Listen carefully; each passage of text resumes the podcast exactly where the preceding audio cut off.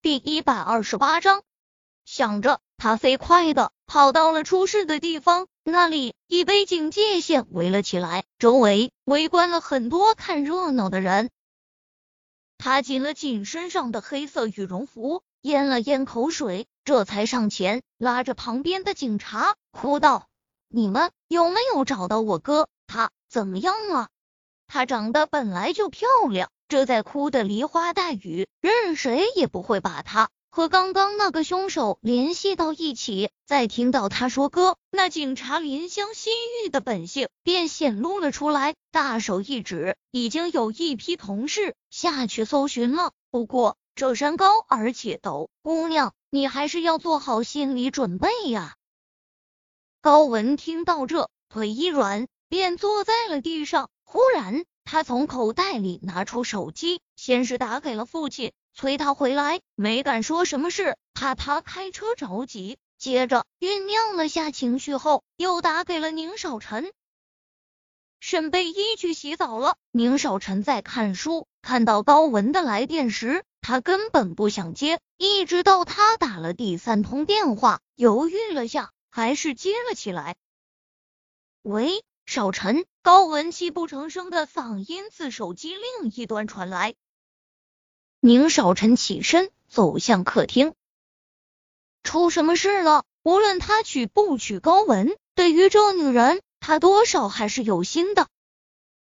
少晨，我我哥他出事了。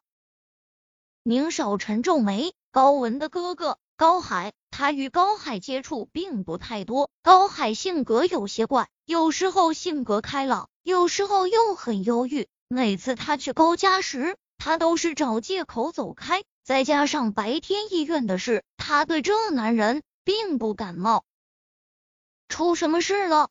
高文吸了吸鼻子，少晨，我哥，我哥给给我妈推到山崖下面了。我妈给警察带走了，爸爸还没回来，我好害怕。你你能不能过来陪陪我？宁少臣蹙眉，却还是应了下来。你先别慌，我马上过来。挂了电话，想想他转身去了洗手间门口。贝依，我有点事，出去一趟，你早点睡。因为事情还没弄清楚，他还不知道如何和沈贝依解释。又怕他会胡思乱想，所以并没有告诉他实情。沈贝依正在洗澡，水声让他根本没有听出宁少臣在说什么。等他洗好出来时，便不见了宁少臣的人影。走到客厅，便听到了敲门声，他以为是宁少臣，小跑了开了门。却看到门外站都会楚雨洁，大年三十的晚上，你不陪家里人过年，怎么来我这了？楚雨洁将手中的一袋子的吃的放在了茶几上，刚准备说话，宁小溪就从里面走出来了。表叔，你怎么来了？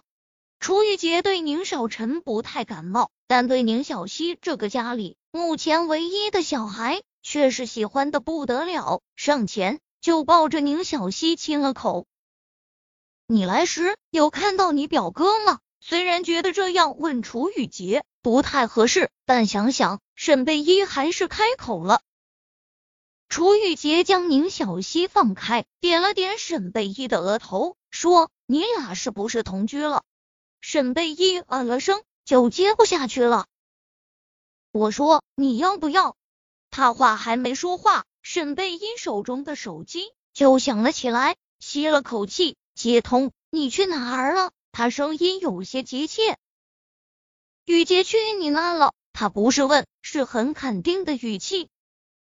楚雨洁挑了挑眉，表哥，你要不要这么小气？我就来找沈大姐吃个夜宵而已，你紧张什么？目前还不是我表嫂呢。